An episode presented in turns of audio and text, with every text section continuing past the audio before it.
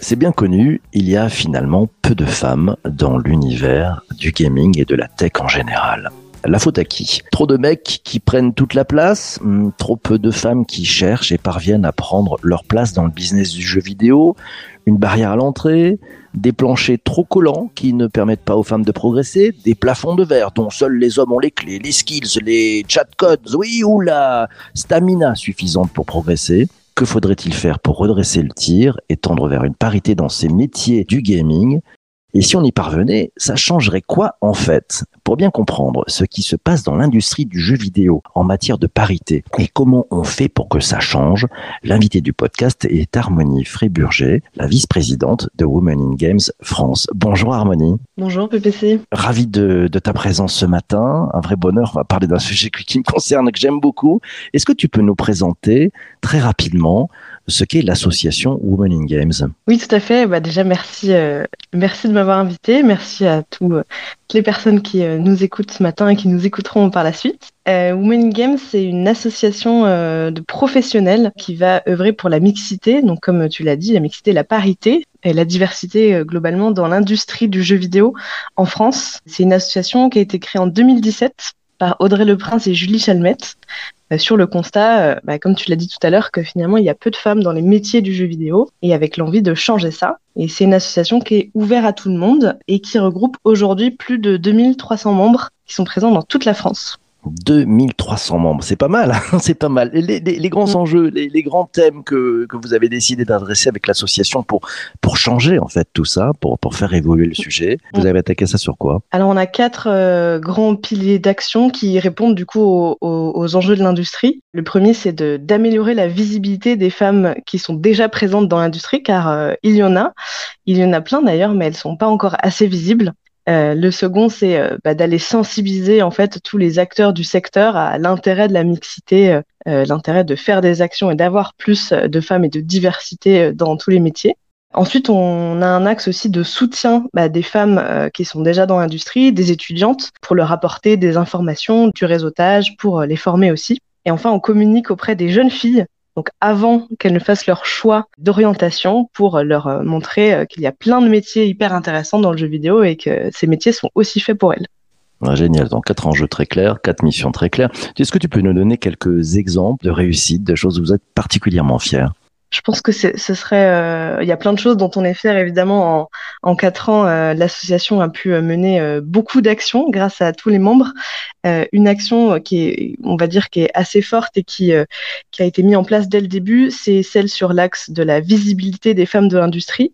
Dès la création de l'association, les cofondatrices ont créé un annuaire d'intervenantes, d'expertes qui sont prêtes à prendre la parole sur leur expertise, sur leur métier dans le jeu vidéo. C'est un annuaire qui est disponible sur le site, donc euh, n'importe qui peut aller voir euh, cet annuaire, cette page euh, qui montre bah, voilà, toutes les, les, personnes, tous les métiers différents aussi, toutes les femmes qui ont envie de prendre la parole et, de façon à ce que bah, toutes les personnes qui vont organiser, par exemple, des festivals, des conférences, des tables rondes, des interventions en médiathèque, tout ce qui est autour des événements, en fait, à, la place de faire appel bah, peut-être toujours au même réseau qui sera majoritairement composé d'hommes, parce que c'est aussi euh, comme ça que ça peut fonctionner. Euh, on connaît euh, des gens auxquels on a déjà fait appel.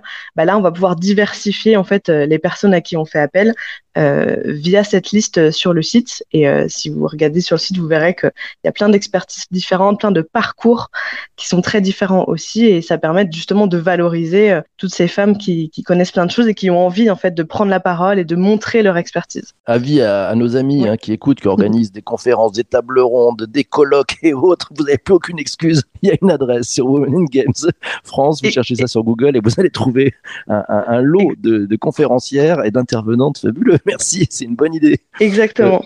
Alors, autre exemple, je précise juste que c'est, exemple, oui. je précise que c'est pas une idée, c'est pas une idée que qu'on a inventée. On le doit à la, au site Les Expertes qui, exi- qui existait déjà Ouais. par ailleurs pour d'autres industries, mais qu'on a adapté pour le jeu vidéo.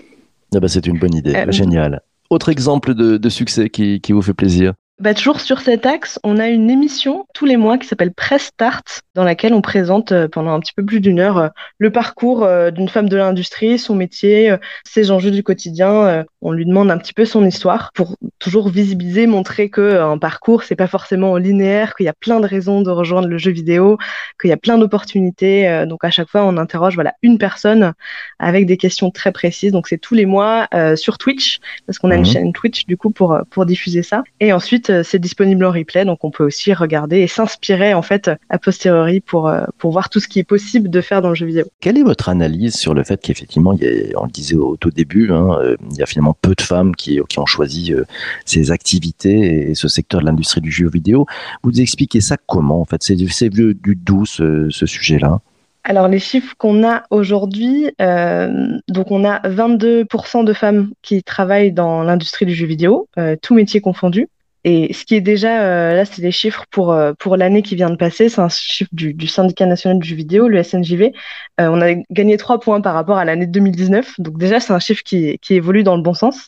Mais on a cette, cette ce manque de représentation des femmes dans les métiers euh, qui vient un petit peu de manière historique, en fait, qui vient de, de, de plusieurs points. Et celui qui est, je pense, le plus, le plus marquant, c'est c'est euh, par rapport aux métiers techniques, en fait, dans les métiers du jeu vidéo, il y a beaucoup de métiers qui sont techniques et du coup qui vont euh, un peu justement en lien avec les stéréotypes que euh, bah, les jeunes filles et les parents aussi peuvent avoir sur les métiers techniques, ne pas forcément intéressés, alors que bah, y a énormément de débouchés et c'est le cas bah, globalement dans toute la tech en fait on a, on a moins de, de, jeunes filles que de garçons qui sont intéressés par euh, les filières euh, techniques dans les, dans les écoles. Et j'avais vu un chiffre là dernièrement, on a 37% des lycéennes qui envisagent de s'orienter vers les, une école d'informatique contre 66% des garçons. Donc il y a, y, a, y a, plein en fait voilà de stéréotypes, d'idées reçues autour des métiers techniques. On se dit c'est pas pour les filles parce que bah, peut-être que j'y serai pas la bienvenue ou alors euh, je suis pas assez compétente.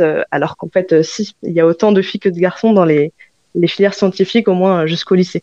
C'est après que ça se, ça se coupe en, deux. Donc il y a, y a, tout le travail que, et tu nous parlais d'un des enjeux, hein, c'est d'intervenir le plus tôt possible dans les écoles aussi pour, euh, pour donner envie aux jeunes filles de, de choisir ces métiers. C'est quoi le levier qui peut faire qu'on peut arriver à tordre en fait ce, ce sujet et faire en sorte qu'il y ait plus de, de, femmes qui choisissent ces métiers de, du jeu vidéo, de cette industrie? Le plus grand levier, je dirais, c'est celui de la, la représentation, mais à tous les niveaux et c'est valable en fait pour tous les types de métiers où on manque de diversité, c'est de montrer dans que ce soit les communications, les prises de parole, les contenus des jeux aussi, montrer que les femmes sont les bienvenues et que c'est une industrie qui a envie justement de plus d'inclusion et de plus de diversité. Donc ça va être euh, quand on va parler euh, euh, des écoles de jeux vidéo, montrer euh, voilà des, des photos d'étudiants et d'étudiantes, montrer la diversité, montrer qu'on a envie d'avoir différents types de profils dans les écoles.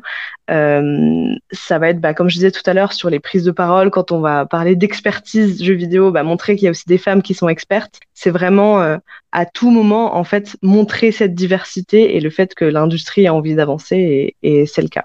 Et après, il y a un, gros volet aussi dont on s'occupe moins dans l'association, parce qu'on est vraiment sur le, la partie métier, mais c'est aussi important et, tout est lié. C'est la, ce sera la partie des contenus des jeux vidéo. Il y a beaucoup de d'améliorations qui ont été faites sur les contenus, sur la représentation en fait des personnages féminins dans les jeux vidéo qui pendant longtemps ont été très stéréotypés.